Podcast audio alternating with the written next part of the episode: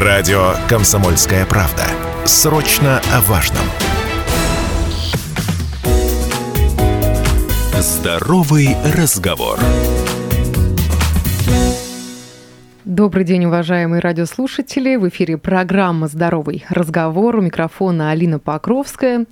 Традиция избавляться от ненавистных килограммов и сантиметров к Новому году, различным праздникам, пляжному сезону подарила мужчинам и женщинам не только массу сногсшибательных, умопомрачительных диет, но и срывы, чувства некой неуверенности. И вот этот эффект йо-йо, что подразумевает под собой, а, когда человек резко а, худеет и потом также резко набирает килограммы. Однако э, вера в чудеса и отсутствие знаний о работе своего организма а, по-прежнему заставляет э, людей выбирать, как похудеть быстро, не прилагая особых усилий и не обращаясь к специалистам по питанию, к врачам. И вот о том, как, э, назовем тему эфира таким образом, как не сбросить свое здоровье вместе с килограммами, сегодня об этом мы поговорим с экспертом студии, главным врачом областного центра медицинской профилактики, врачом-эндокринологом Ольгой Агеевой. Ольга Викторовна, добрый день, здравствуйте. Добрый день, какая непростая тема, скажем. Тема непростая, дискуссия дискуссионная, очень интересная. Опыте, да. да, потому что, мне кажется, так или иначе она касается там, каждого второго человека в мире. И вот э, как раз-таки сегодня, пока есть такая возможность, уважаемые радиослушатели, в рамках прямого эфира можете задавать все интересующие вас вопросы по теме похудения, эффективного, правильного, э, скажем так, не вредящего здоровью. Э, телефон прямого эфира 7000 ровно 95,3, доступны мессенджеры, Viber, WhatsApp 8 908 09 53 953. Можете оставлять э, вопросы э, в комментариях под трансляцией в нашей основной группе ВКонтакте «Комсомольская правда Челябинск». Обязательно прочитаем и на них постараемся в рамках прямого эфира ответить. Ольга Викторовна, давайте с базовых вещей. Что вообще такое похудение с точки зрения физиологии? Что происходит, какие процессы в организме? А, это снижение массы тела, причем э, за счет жиров преимущественно. И здесь важно понимать, что быстрое похудение – это не тот результат, результат, о котором мы сейчас с вами говорим, не тот результат, о котором говорят врачи, выявляя избыточную массу тела или ожирение, потому что на быстрых каких-то диетах, ограничениях, мы все понимаем, с вами уходит прежде всего жидкость, которая потом достаточно быстро восполняется при переходе на обычное питание. Это целая система изменений в образе жизни, это на самом деле должен быть настрой, должно быть понимание каких-то элементарных таких вещей, и это не только ограничения в питании, да, это еще и физические нагрузки, те, которые позволят как раз процессу жиросжигания. И э, это образ жизни, не зря мы об этом говорим, потому что потом мы уже не должны вернуться к тому исходному образу жизни, который позволил весу набраться. Ну, вот есть, я бы так сказала. Угу, то есть вот эти э, цифры, рамки временные, там, похудеть за неделю, да, похудеть ну нет, за 3-4 дня какому-то мероприятию, чтобы влезть в платье, все-таки вот этот эффект, он будет э, кратковременный. Кратковременный, да. да, и потом, э, получается, компенсация того, что вы сбросили, она будет, наверное, вдвое, то и второй раз увеличиваться в показателях на весах. Да, все зависит вот от скорости того, что мы называем метаболизмом, и организм очень сложно обмануть, он уже понял, что существуют жесткие ограничения, в рамки которых его на какой-то период поместили, и, ну, давайте таким простым языком, метаболизм может замедляться, понимая понимая, что зима, холод, а вдруг война, угу. поэтому, э, ну, и, скажем так, медленнее э, сжигать энергию и больше откладывать, то есть возможны такие варианты. Запасать эту энергию запасать, на случай того, что да. если человек, э, опять-таки, не будет потреблять пищу, да, и вот этот он, организм начнет, получается, всю эту историю прокручивать, проворачивать компенсацию. Но вот если говорить про быстрые диеты, быстрые результаты, правда это или миф, что вместе с жидкостью мы теряем плюс вот жидкости, еще мышцы уходят. То есть, а потом, когда человек уже а, вот за счет этих быстрых диет а, приходит к своему нормальному питанию, то вот эти мышцы, они заполняются жиром. Так ли это? Или При миф? голодании действительно ускоряется, например, расщепление белка. Это то, что вы называете, наверное, потерей мышц, потому что мышцы – это белок. Действительно, отчасти есть такой физиологический процесс, и действительно, возможно, потом замена. Это тоже имеет место быть вот в физиологии. Угу. А как вообще вы к голоданию относитесь? Это полезно или нет? Э, как это, что, что, что это вообще происходит в организме, когда ты просто прекращаешь потреблять пищу на какой-то период времени? Вообще разумное ограничение, э, например, в виде разгрузочных дней, э, это вполне э, приемлемо, и специалисты-эндокринологи не против, совершенно не против категорически относятся, но мы должны понимать, что длительное голодание, оно приведет к, скажем так, расщеплению и жиров и белков, и это уже патологическое состояние, в медицине оно называется кетоацидоз, и э, как следствие есть даже токсические вещества, которые начинают выделяться, начали, начинают выделяться при сгорании жиров и белков, э, больше белков, и это не совсем правильно. У нас, так, это патология, да, которую надо контролировать и даже лечить при некоторых состояниях. Угу. Вот, поэтому в целом, конечно, в здравоохранении, медицине вот длительное голодание не считается здоровым и нормальным здоровым, процессом, да, процессом снижения массы тела. Но вот э, когда человек вот задумывается о том, чтобы вес снизить, привести какое-то нормальное состояние, да, организм, вообще что мы под нормальным состоянием понимаем, как рассчитать свои идеальные параметры веса э, там, по соотношению с ростом? Вообще, и конечно, возрастом. если подходить вот совершенно грамотно к вопросу нормализации массы тела, действительно необходимо понять, а насколько да, превышает норму. Существует так, несколько понятий. Да, существует, например, э, расчет индекса массы тела. Собственно говоря, э, все врачи и работают с этой формулой. У нас есть даже калькуляторы очень удобные, есть приложения такие. Например, на той же диспансеризации мы обязательно проверяем индекс массы тела и понимаем, что если это отношение, соотношение роста к весу является избыточным, да, то здесь мы даже под этим цифрам можем разделить и просто избыточная масса тела, или это уже ожирение, которое делится на несколько степеней, и самое крайнее – это морбидное ожирение, то ожирение, которое влияет на все органы системы, на сердечно-сосудистую. Человек, а, уже не справляется сердце, человек не может выполнять элементарную, даже бытовую нагрузку. Здесь, конечно, уже а, не просто медикаментозные методы лечения а, должны быть использованы, на даже хирургические методы коррекции ожирения. У нас такое сейчас есть, используется и очень удачно.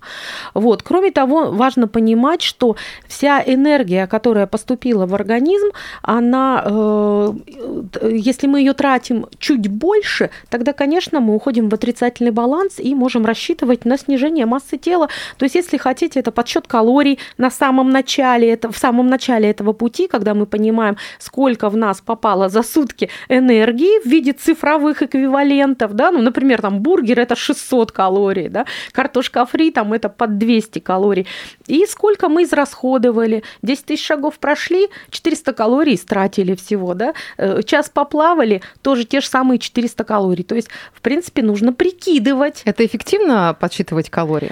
На первых порах, мне кажется, это нужно прямо вот научить пациента, объяснить, что это не сложно, а иначе он не поймет, э, допустим, почему не снижается снижается масса тела? Да потому что не хватает той физической нагрузки, которая необходима для того, вот то, что ты съедаешь. Поэтому либо ты уменьшаешь питание, а мы понимаем, что некоторые продукты являются просто незаменимыми, да, и их нельзя, например, полностью исключить. Они содержат а, не просто питательные вещества, а еще и а, различные витамины. А, но надо больше двигаться тогда. Это тоже прекрасный вариант, отличный. Угу. Но вот на самом деле очень такой момент тонкий, сейчас хотелось бы э, о нем поговорить. Вы сказали, да, о том, что а, формулировку такую применили пациент. Э, как раз-таки вот об этом хотелось бы поговорить. И существуют врачи, которые специализированно занимаются а, вопросами снижения веса, поддержания а, нормальной массы тела. Нутрициолог, диетолог, эндокринолог. Кто чем занимается и когда уже необходимо к специалисту обратиться и по какому вопросу? Ну, если есть избыточная масса тела, при расчете индекса массы тела, конечно, это уже отклонение от нормы. Может быть, это просто пока фактор риска, который может повлиять и на повышение давления, и на развитие заболеваний, например, тех же суставов, лишний вес э, влияет и на остеохондроз, и на многие-многие другие заболевания, их больше 200. А, но мы должны понять, что эндокринолог – это специалист, который занимается лечением заболеваний э, эндокринной системы, которая напрямую также связана и э, с пищеварением, и зачастую практически очень много заболеваний эндокринной системы сопровождаются избыточной массой тела и ожирением, потому что это все гормональные, возможно, какие-то нарушения. Диетолог, врач, который при любом заболевании, э, понимая то, что питание – это составляющая часть всего лечебного процесса, зачастую при многих заболеваниях все начинается с питания, особенно заболевания желудочно-кишечного тракта. Да? Э, гастрит, э, питание – это лечебный, лечебная составляющая. А нутрициолог – это совершенно новая специальность, и она не связана иногда даже с медициной, то есть даже просто человек, прошедший определенные курсы, циклы, может называться нутрициологом. Он не лечит заболевания, но он понимает, как их профилактировать с помощью вот разумного, э, разумного питания, скажем так. Угу. Ну вот э, как подготовиться к посещению того или иного специалиста, какой информацией необходимо обладать, может быть, как вот с давлением, там, с измерением сахара, вести дневник того, как ты э, что кушаешь в течение дня, в какое время. Давайте об этом поговорим после небольшой паузы. Сейчас прервемся, а потом продолжим. Мы продолжаем программу «Здоровый разговор» на радио «Комсомольская правда» Челябинск. Сегодня у нас э, в гостях главный врач областного центра медицинской профилактики, врач-эндокринолог Ольга Агеева. Сегодня тема нашего эфира звучит так. Быстрое снижение веса, как не сбросить здоровье вместе с килограммами, что необходимо знать о правильном питании, полезных продуктах, э, как вообще необходимо выстроить эту систему, именно систему, э, хотела бы вот на этом акцент сделать, для того, чтобы вес выдержать в норме и не уходить в какие-то критические точки а, на весах, да, на цифрах на весах именно в плюс или в минус. Вот сегодня об этом мы говорим. Уважаемые слушатели, можете подключаться также э, к нашему эфиру. Телефон 7000 ровно 95,3 доступны в Viber и WhatsApp 8 908 0953 953. Трансляция идет в нашем официальном сообществе в социальной сети ВКонтакте «Комсомольская правда Челябинск». Можете оставлять все интересующие вас вопросы э, внизу под комментариями. Ольга Викторовна, хотелось бы вот продолжить продолжить тему врачей, которыми, к которым необходимо обращаться в случае, если ситуация какая-то произошла форс-мажорная, человек запутался и просто не понимает, как дальше ему действовать, как быть. И вот мы с вами обсудили э, все-таки, чем специалисты занимаются, нутрициолог, диетолог, эндокринолог. Вот э, в рамках тех ситуаций, которые складываются с людьми, если мы говорим про там, избыточную массу тела или недобор веса, э, как подготовиться к посещению специалиста? С чем, какой информацией к нему нужно обратиться и рассказать? Да, наверное, э, надо четко сформулировать э, проблему. Э, необходимо сказать, что вот набор веса, допустим, за какой-то последний период, я считаю, что это уже чрезмерно. Я вот посчитал индекс массы тела. А вообще, наверное, действительно сходить на диспансеризацию и ответить даже элементарно вот на эту анкету, которая сразу же на первом же этапе заполняется, где есть вопросы, которые касаются рационального питания. И сразу же понятно, да. Э, употребляете ли вы условно 5 порций или где-то встретите 400 граммов овощей в день? Посмотрите, оцените. А, допустим, досаливаете ли вы пищу? Употребляете вы э, в еду переработанное мясо? Я говорю о колбасах и сосисках, которые очень калорийные, и э, там очень много жира, и это все, конечно, вредно для организма. Нужно очень много физических усилий приложить, чтобы потратить все это.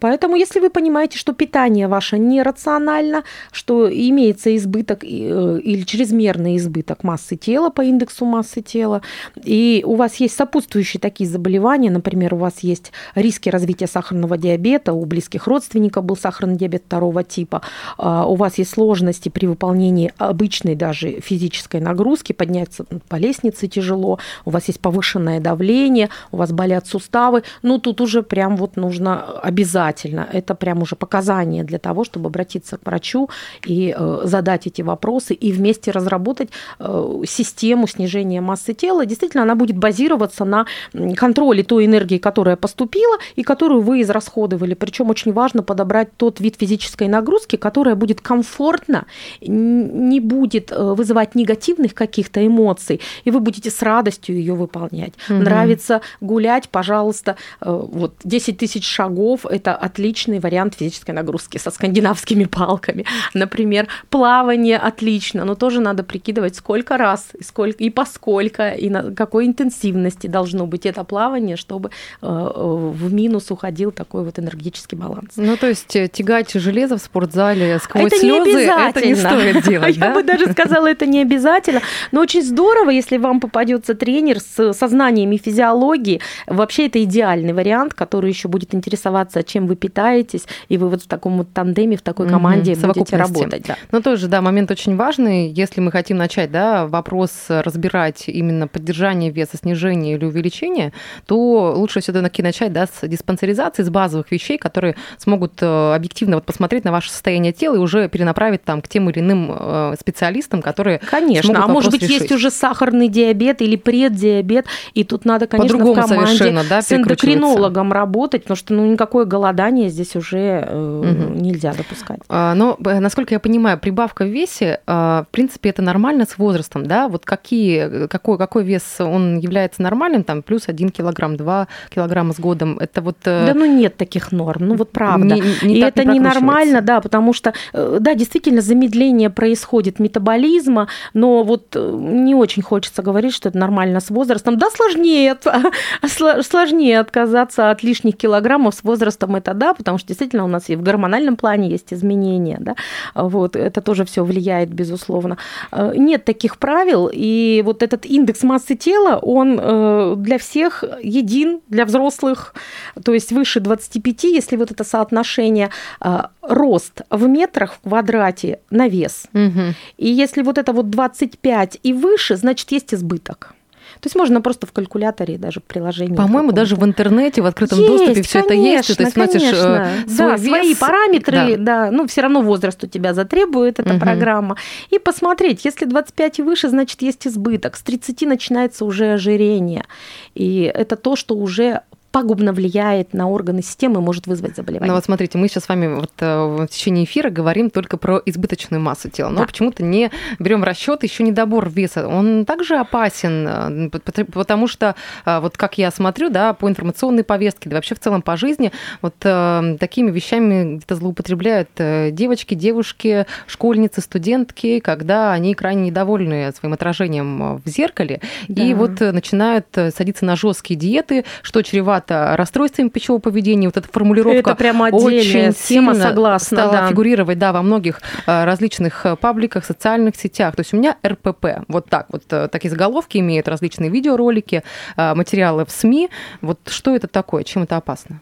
Это расстройство пищевого поведения. Мы также можем сориентироваться по индексу массы тела меньше 17, 16. Это уже необходимо бить тревогу. Но даже мы понимаем элементарно элементарно, что э, снижение иммунитета, развитие депрессий, э, это все от этого, э, это все зависит от э, жирорастворимых, например, тех веществ, жиров, которые должны поступать для формирования синтеза гормонов.